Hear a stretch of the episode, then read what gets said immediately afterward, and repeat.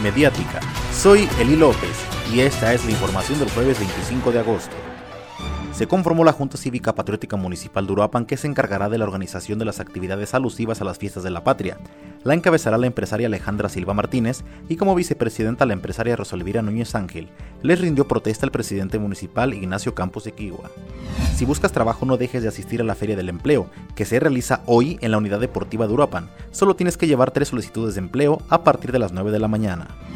Al mediodía de ayer el gobierno municipal dio arranque a la construcción de un nuevo carril en el bulevar industrial de la ciudad de Uruapan, que incluirá áreas verdes, iluminación de última tecnología, entre otras modernizaciones. El banderazo de arranque fue encabezado por el presidente municipal Ignacio Campos. El gobernador de Michoacán, Alfredo Ramírez Bedoya, inauguró Plaza Aquía en Apatzingán y mencionó que ello es una muestra evidente que se está logrando la estabilidad que permite generar la confianza a las inversiones en la generación de empleos.